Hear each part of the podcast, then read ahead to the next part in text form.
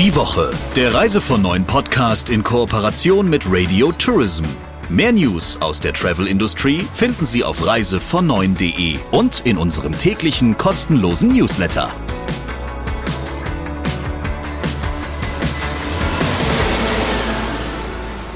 Willkommen zu einer neuen Ausgabe in dieser Woche mit dem Chefredakteur von Reise von Neuen Christian Schmicke und mit mir Sabrina Gander. Und wir stoßen, lieber Christian, jetzt ein schönes Thema an, denn ein Veranstalter, ein ziemlich großer, würde ich jetzt mal sagen, hat eine neue Strategie, die er bald verfolgt. Ja, Benjamin Jacobi ist seit Februar Geschäftsführer Vertrieb und Marketing bei TUI und mit ihm habe ich mich darüber unterhalten, was er dann eigentlich so vorhat in nächster Zeit. Und das Verhältnis zwischen den Reisebüros und dem Marktführer war ja in den vergangenen Jahren nicht immer völlig ungetrübt. Deshalb fand ich es umso interessanter, mal zu hören, wie denn seine Pläne sind. Dann hören wir jetzt mal rein. Hier ist der Talk der Woche. Hallo Benjamin. Hallo, grüß dich. Du bist ja schon ziemlich lange in Diensten der TUI, hast aber auch lange Zeit tatsächlich eher so auf der ja, Ertragsoptimierungs- und Angebotsseite gearbeitet. Bei Eltour hast du als Geschäftsführer ja beide Seiten gut kennengelernt, weil es auf der einen Seite ein Veranstalter ist, auf der anderen Seite aber natürlich auch eine starke Vertriebsorganisation. Und jetzt bist du Geschäftsführer für Vertrieb und Marketing für ganz TUI Deutschland. Wie fühlt sich das nach einigen Monaten für dich an? Ja, erstmal fühlt sich das gut an, ähm, weil wir natürlich ähm, aktuell eine sehr tolle Marktphase haben, wo wir eben ja merken, dass äh, wir sehr viele Kunden immer noch einbuchen können und äh, in den Urlaub schicken können und eben deswegen die Vorzeichen erstmal sehr positiv äh, sind. Und wir sehen eben ja aktuell sowohl Umsatzwachstum äh, ähm, und was mich aber auch sehr freut, wir sehen aktuell ja eine, ähm, eine grundsätzliche Steigerung unserer Kundenzufriedenheitswerte auch wieder. Insofern sind das äh, zwei sehr wesentliche Kennzahlen, äh, die mich erstmal zufrieden stimmen. Nichtsdestotrotz gibt es natürlich äh, viel zu tun. Wie immer äh, bei so einer mhm. Aufgabe wird einem so schnell nicht äh, äh, langweilig. Und ähm, ich habe jetzt die ersten äh, drei Monate sehr viel dazugelernt, natürlich sehr viele Gespräche geführt und äh, natürlich am Ende von so manchem Tag brummt dann einem auch mal der Kopf. Ähm, aber äh, grundsätzlich eine sehr tolle Aufgabe ähm, und ich blicke da sehr positiv drauf.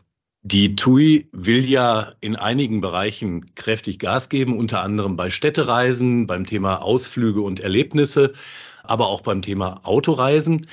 Das sind eigentlich alles ja drei Segmente gewesen, die am stationären Vertrieb doch bislang in relativ hohem Maße noch vorbeigegangen sind. Wie wollt ihr das ändern? Naja, da gibt's äh, unterschiedliche, ähm, unterschiedliche äh, Themengebiete. Zum einen machen wir dieses Jahr ähm, das erste Mal eine große Fernsehkampagne auch für das Segment von ähm, Städtereisen. Ähm, und wir haben uns ja zum Ziel gesetzt, äh, eher uns in Richtung einer Erlebnismarke zu ähm, weiterzuentwickeln.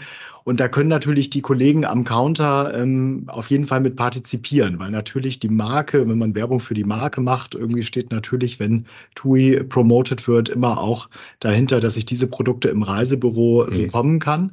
Ähm, und das ist wirklich eine beidseitige Chance, weil wir in dem äh, Umfeld ähm, der Hotelbausteine und auch der Erlebnisse natürlich Wettbewerber ähm, haben, die beim Kunden total gesetzt sind, ähm, wo wir aber sagen, das ist doch eigentlich auch ein Thema, wo sowohl die TUI als auch äh, das Reisebüro äh, vorkommen sollten und wo wir eben ähm, gemeinsam auch äh, Freude dran haben können, wenn wir eben die Interaktionsfrequenz erhöhen können, wenn eben der Kunde nicht nur ich sag mal, einmal oder zweimal im Jahr eine größere Urlaubsreise äh, bucht ähm, im Reisebüro und mit äh, TUI, sondern wenn man eben zwischendrin auch noch äh, zweimal, einmal, dreimal ähm, eine Städtereise mit einem äh, tollen Event äh, dazu verkaufen kann und damit eben auch einen, äh, die Kundenbindung hervorheben kann und stärken kann.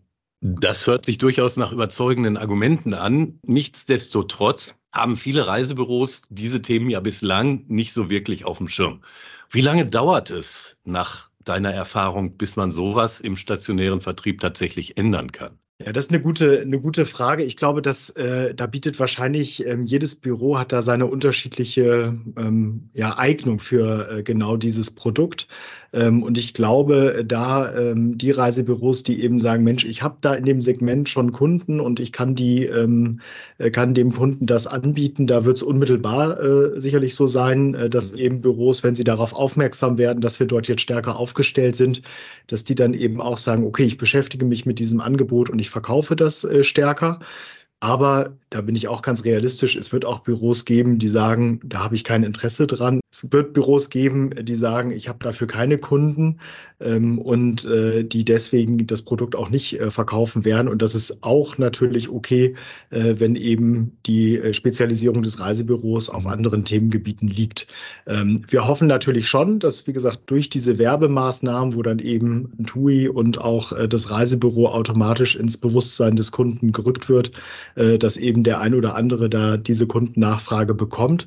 Aber wir werden natürlich äh, wie immer ähm, äh, niemanden zwingen, das zu verkaufen, sondern freuen uns, wenn wir damit eine Nachfrage auch wecken können, äh, die eben dann bei uns gemeinsam landet. Du hast es eben erwähnt, die aktuelle Marktsituation spielt natürlich dem Vertriebschef von TUI Deutschland durchaus in die Hände. Es läuft gut und äh, die Buchungen funktionieren prima.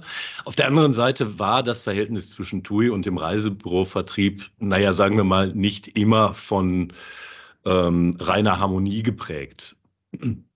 Seinem Vorgänger Hubert Kluske haben manche äh, ja, bescheinigt, er fremdle ein wenig mit der Branche. Was da dran ist, kann ich natürlich nicht beurteilen. Und auch während der Corona-Pandemie gab es für eine Weile zumindest ähm, aus Reisebüroseite einiges an Beschwerden über TUI, was die Erreichbarkeit angeht und auch was die Qualität von Informationen, die sie dann erhalten haben, angeht.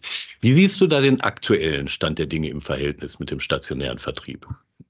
Ja, also zunächst mal, glaube ich, ist das äh, durchaus ja für alle äh, Beteiligten im Markt eine sehr schwierige Phase gewesen, die äh, Corona-Pandemie. Ähm, und natürlich musste die TUI auch ähm, diverse Maßnahmen treffen, die sehr unpopulär äh, waren. Ähm, und ähm, ich persönlich sage aber, äh, dass wir mit den Maßnahmen, ähm, ich sag mal, gerade so eben es geschafft haben, uns im Fußball, würde man sagen, in die Verlängerung äh, zu retten. Ähm, und dass das aber nicht nur äh, Freude bereitet hat, äh, ist uns bewusst. Und deswegen wissen wir auch, dass wir da noch sehr viel äh, wieder tun müssen, um eben die Stimmung zu heben ähm, und aber eben auch wirklich wieder Überzeugungsarbeit dafür zu leisten, dass wir ein, ein guter und ein solider Partner sind. Ähm, ich glaube, dass wir grundsätzlich mit den Maßnahmen, die wir jetzt eingeleitet haben, auch schon in den, in den letzten zwölf Monaten ähm, dort wieder ein relevanter und stabiler Partner sind. Ähm, aber es braucht eben auch noch an der einen oder anderen Stelle Zeit. Ne? Wir haben, ähm, du hattest es gesagt, ähm, ja die Hotlines äh, zeitweise gar nicht äh, anrufbar mhm. gehabt. Jetzt ist die Erreichbarkeit an sich äh, sehr gut und sie war auch im Januar sehr gut. Aber natürlich erstmal bei der Fragestellung, kriege ich einen, äh, einen Agent ans Ohr, äh, der äh, mir helfen kann. Und ob der mir helfen kann, ist natürlich das, was immer noch äh, mhm. auch äh, gelegentlich bemängelt wird. Auch da sehen wir einen leichten Aufwärtstrend. Ähm, ähm, ich glaube, man kann ganz realistisch sagen, da ist auch noch Arbeit äh, vor uns. Ähm, aber wir sehen eben aus, äh, aus äh, Befragungen, äh, dass durchaus die Zufriedenheitswerte okay sind. Aber natürlich bin jetzt sehr viel in Gesprächen und auch in sehr vielen Dialogformaten, weil mir das auch sehr wichtig ist, dass wir immer ein sehr enges Ohr ähm, am, am Counter und am Reisebüromarkt auch haben. Natürlich hat da jeder auch seine teilweise auch wirklich krassen äh, Fälle, wo man auch wo ich selber auch mit dem äh, Kopf schüttle und denke, puh, da sind auch mal äh, wirklich äh, äh, krasse Fälle dabei, die schiefgelaufen sind, ähm, wo wir natürlich im Zweifelsfall nachschulen müssen und aber auch äh, andere Maßnahmen ergreifen wollen, um eben ähm, die, äh, die Geschwindigkeit und die Erreichbarkeit und die Qualität der Antworten zu verbessern. Das ist noch ein Thema, ähm, aber wir kommen da sukzessive voran. Aktuell ist ja auch gerade das Thema Flugplanänderung, Flugzeitenänderungen, Abflugsortsänderungen wieder groß im Gespräch. Eine Kollegin hat mir übrigens dazu, also eine Kollegin von mir hat mir dazu vor zwei Tagen erzählt, dass sie für zwei Reisen, die sie in diesem Jahr geplant hat, schon so ungefähr 20 Informationen über Flugzeitenänderungen erhalten habe in den vergangenen Wochen. Wie groß ist dein Optimismus, dass in diesem Jahr das Geschäft ein bisschen, denn das trifft ja alle, also das trifft die Kunden, das trifft die Reisebüros, das trifft auch euch als Veranstalter. Wie groß ist dein Optimismus, dass das in diesem Jahr etwas glatter abläuft als im vergangenen Jahr? Ja, vielleicht mal grob gesagt, ähm, äh, gibt es mal vorweg zwei Antworten äh, aus meiner Sicht darauf. Erstmal habe ich da einen sehr hohen, äh, sehr großen Optimismus, äh, dass das besser laufen wird, ähm, wenn wir uns, ähm, und da sind dann nicht wir uns selber, aber wenn wir nicht irgendwie eine nächste Herausforderung haben mit sehr vielen Streiks. Ne? Also das äh, mhm. äh, braucht man, äh, braucht man wirklich nicht äh, ignorieren. Diese äh, vielen Streiks sind extrem schwer ähm, äh, jetzt zu orchestrieren. In der Wintersaison ging es noch ein bisschen besser, weil da die Flugplandichte auch nicht so hoch ist. Jetzt in der Sommersaison fällt es extrem schwer, dort das Flugprogramm ähm, so anzupassen, dass das reibungslos für jeden Kunden äh, geht. Das ist eine echte Herausforderung. Grundsätzlich ähm, habe ich aber einen großen Optimismus, weil einfach alle möglichen Teilnehmer sehr viel gemacht haben, um die Situation äh, zu verbessern.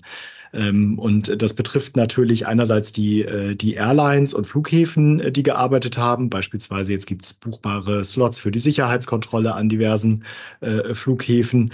Ähm, auch die Kunden sind wieder mehr Reisen gewohnt. Ich war letztes Jahr auch äh, fast erstaunt, wie viele Kunden äh, fast überfordert schienen mit Sicherheitskontrollen und dass mhm. man die Jacke rechtzeitig ausziehen muss und vielleicht den Laptop und die Flüssigkeiten schon mal rausholt.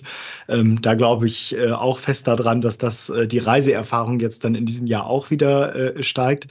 Und wir bei der äh, TUI haben sehr viele Maßnahmen auch initiiert. Wir haben beispielsweise bei der TUI Fly mittlerweile zwei äh, Flugzeuge komplett äh, als Standby-Flugzeuge ähm, eigentlich herumstehen. Da blutet mir das Herz als Ertragsmanager. Du hast ja meine Klar. ehemalige Verantwortung äh, erwähnt, weil ein Flugzeug, was nur rumsteht und nicht fliegt, äh, verdient kein Geld. Ähm, aber es ist natürlich so, dass für den Fall, dass eben eine Maschine aus welchem Grund auch immer einen Defekt erleidet, ähm, haben wir eben diese Flugzeuge Flugzeuge, um möglichst schnell einspringen zu können und eben das äh, eigentlich geplante Flugprogramm aufrechtzuerhalten.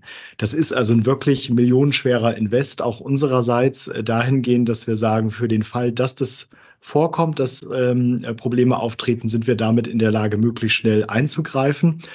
Und äh, vielleicht noch eine, eine lustige oder nicht so lustige eigentlich Anekdote. Es gab letztes Jahr über 80 ähm, Incidents auf den äh, Vorfeldern des äh, Flughafens. Das heißt, wo eben unsere Maschinen touchiert wurden von Flughafenfahrzeugen. Mhm.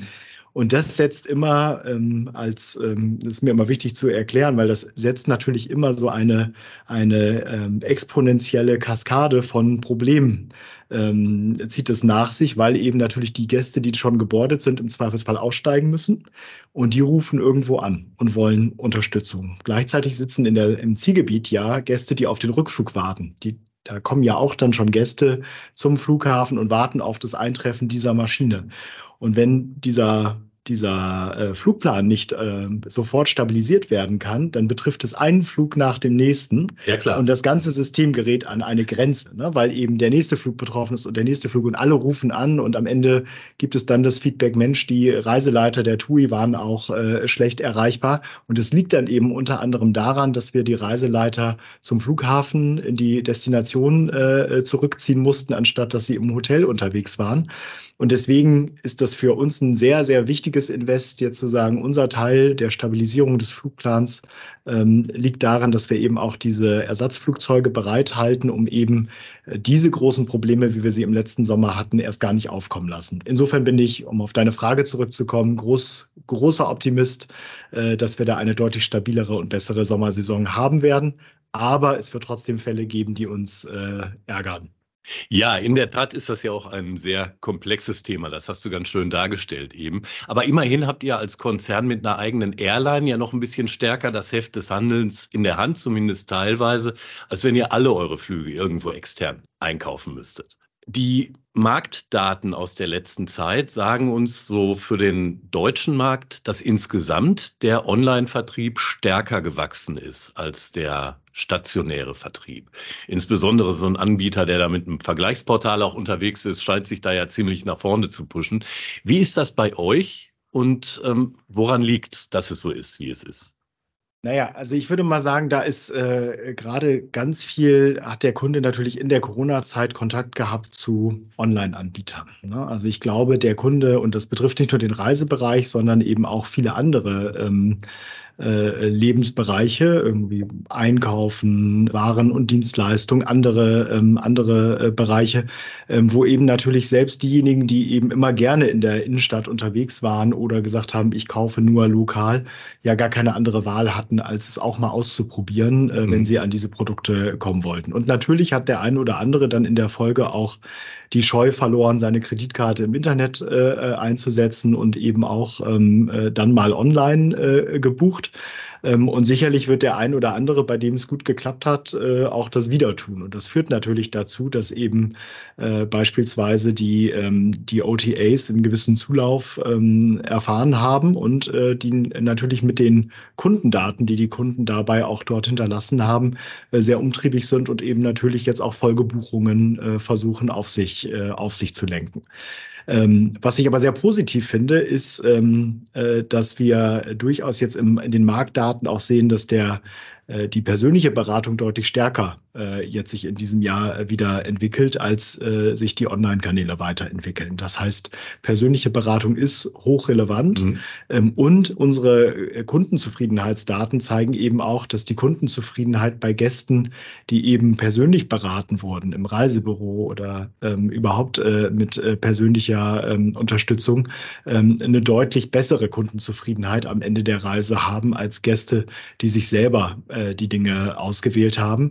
Ähm, und das liegt unter anderem an der Komplexität natürlich auch unseres Produkts. Ähm, du sprachst die diversen Flugzeitenänderungen an da ist es eben super, wenn man einen Fachmann hat, der das vorfiltert und sagt, das ist jetzt nicht schlimm und das geht nur um mhm. fünf Minuten und äh, Sie brauchen keine Sorgen haben, wenn ich als, als Endkunde bei einer teuren Reise ähm, äh, mich da selber durchwursteln muss, weil ich nicht genau weiß, äh, was heißt das jetzt eigentlich und muss irgendwas umgebucht werden und dann rufe ich nochmal in der Hotline an, ist eben in der Regel die Kundenzufriedenheit nicht so hoch wie in der persönlichen Beratung und das, äh, das wird auch immer so sein äh, aus meiner Sicht und insofern ähm, freue ich mich sehr, dass wir sehen, dass die persönliche Beratung sehr deutlich zurückkommt dieses Jahr.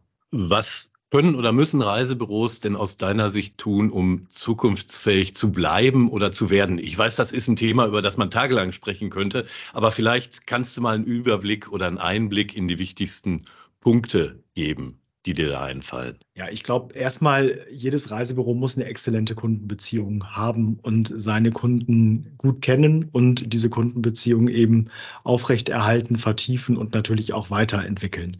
Und ähm, da gibt's, glaube ich, viel, was schon in den letzten äh, Monaten und Jahren passiert ist. Beispielsweise äh, Terminvereinbarung war früher auch eher ein nicht so beliebtes Thema, ist jetzt gang und gäbe. Ähm, äh, Finde ich total positiv, ähm, weil es in ganz vielen anderen Dienstleistungsbranchen auch klar ist, dass ich nicht in, ich sag mal ein Beispiel, ins Küchenstudio laufe und der plant mir dann mal eben spontan äh, eine Küche. Ne? Ähm, äh, und ich glaube, da, äh, da, da machen Reisebüros äh, viele Fortschritte in der, in der Professionalisierung und der Einführung solcher, solcher Tools ähm, und natürlich auch eigener Kundenbindungsinstrumente.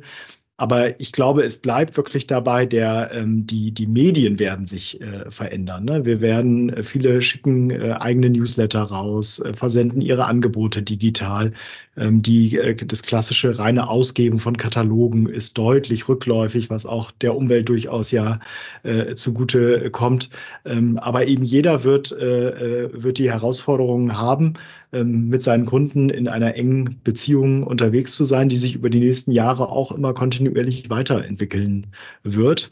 Ja, weil ich auch als Beispiel ähm, für mich immer, äh, selbst die Deutsche Bahn hat mittlerweile eine tolle App, wo ich sehen kann, ob der Zug falsch rum oder richtig rum einfährt und äh, auf welchem Gleis und äh, gibt mir, äh, gibt mir ähm, Infos darüber, was in meinem Zug gerade so los ist und ich kann mich einloggen. Also solche Möglichkeiten werden eben auch, diese Landschaft wird sich weiter weiter verändern und da ähm, sollten eben Reisebüros auch immer auf der Höhe der Zeit sein und eben auch gucken, wie sie mit einem guten Augenmaß auch ähm, ihre Kunden dabei mitnehmen und auch solche digitale Lösungen und auch Social Media Präsenz etc. unterstützen und auch dort eben einfach in ihrer Kundenbeziehung weiter sehr aktiv ähm, mit dem Kunden kommunizieren.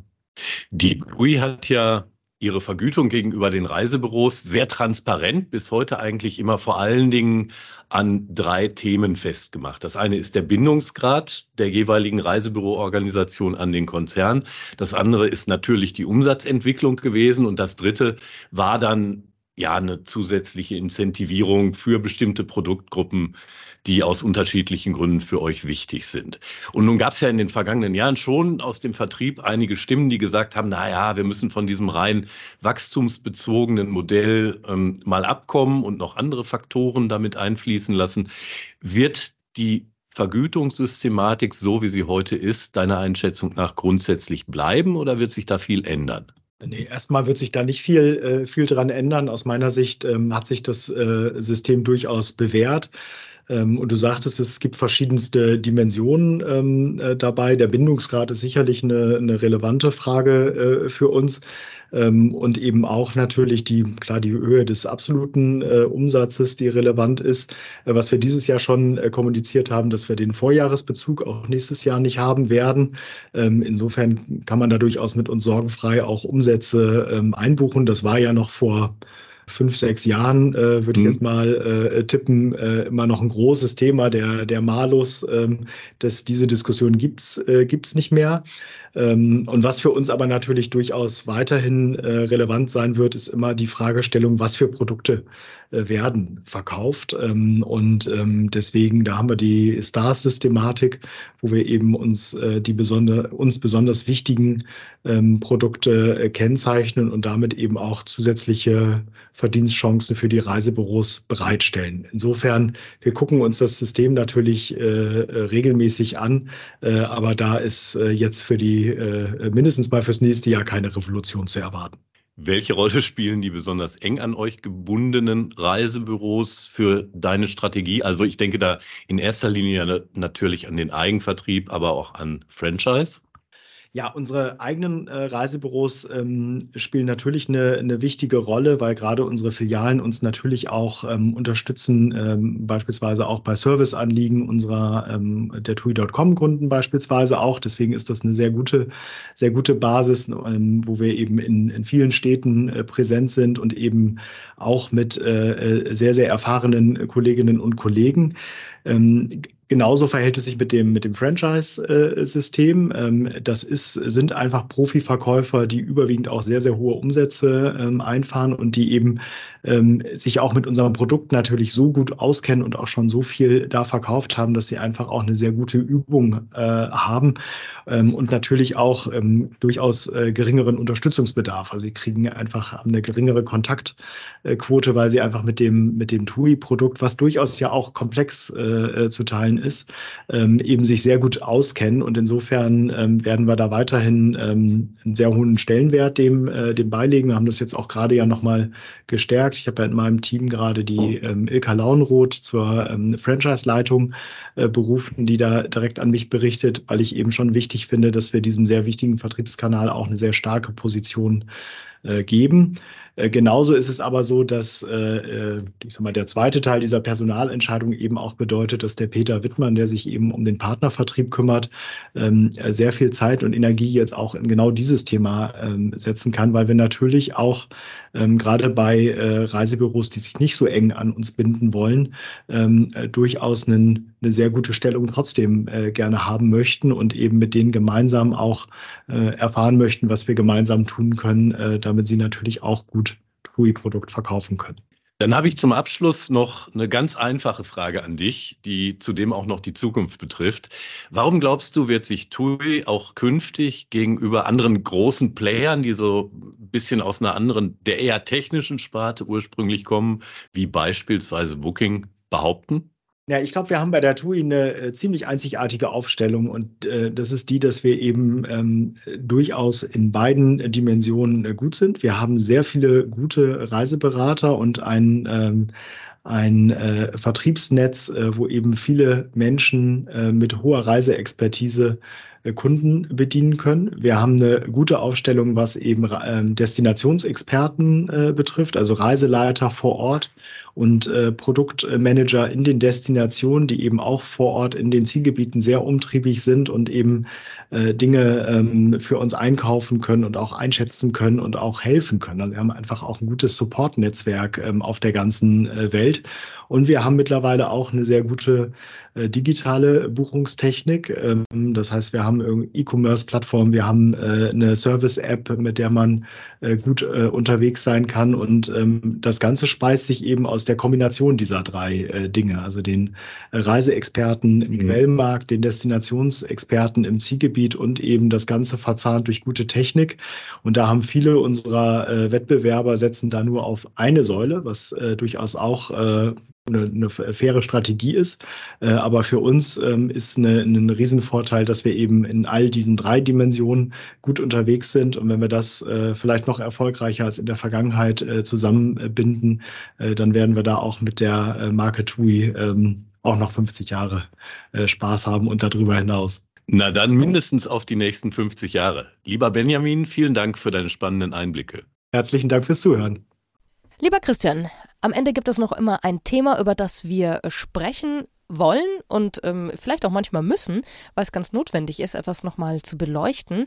Und was hast du denn diese Woche rausgesucht? Ja, ich mache heute mal nichts mit RTK und FDI, das mal vorweggenommen, sondern ich dachte, ich erzähle mal eine kleine Anekdote aus meinem eigenen Reiseleben. Das ganze Elend begann nämlich heute Morgen damit, dass die Sonne schien und dann habe ich beschlossen, ich fahre mal mit dem Rad und der Bahn zur Arbeit.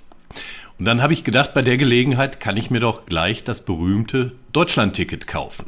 Gesagt, getan. Ich habe das dann über die DB-App bestellt und erhielt dann auch sofort eine Bestätigung, dass die Bestellung eingegangen sei. Und drei Minuten später kam dann eine Mail, in der stand, die Aktivierung Ihres Abonnements verzögert sich. Ich bin dann trotzdem erstmal mit dem Rad zum Bahnhof gefahren und dann in den Zug gestiegen, weil ich habe jetzt auch nicht eingesehen, dass ich mir dann noch ein zusätzliches Ticket kaufe. Saß dann im Zug und es kam, wie es kommen musste. Natürlich bin ich genau heute in eine Kontrolle geraten. Und ähm, ich habe dann dem Schaffner gezeigt, dass ich dieses Ticket bestellt habe. Ich habe dem Schaffner auch gezeigt, dass ich ein Schreiben habe aus dem hervorgeht, dass sich die Aktivierung des Abonnements offensichtlich verzögert. Und er hat dann Gnade vor Recht ergehen lassen und sagte, naja, eigentlich müsste ich sie jetzt aufschreiben, hm, aber ich lasse Ihnen das heute nochmal durchgehen und mir den Auftrag gegeben, ich solle mich mal drum kümmern, da jetzt was Offizielles als Bestätigung beizubringen dann sehen wir es doch positiv. Wir äh, können bald wieder mit dem Fahrrad zur Arbeit fahren und sind nicht im Dauerregen vielleicht gefangen. Gehen wir doch mal positiv raus und freuen uns einfach auf die nächste Ausgabe. Wahrscheinlich unter strahlendem Sonnenschein wird diese Produktion dann nächste Woche stattfinden. Jo. Die Woche, der Reise von neuen Podcast in Kooperation mit Radio Tourism. Mehr News aus der Travel Industry finden Sie auf reisevon und in unserem täglichen kostenlosen Newsletter.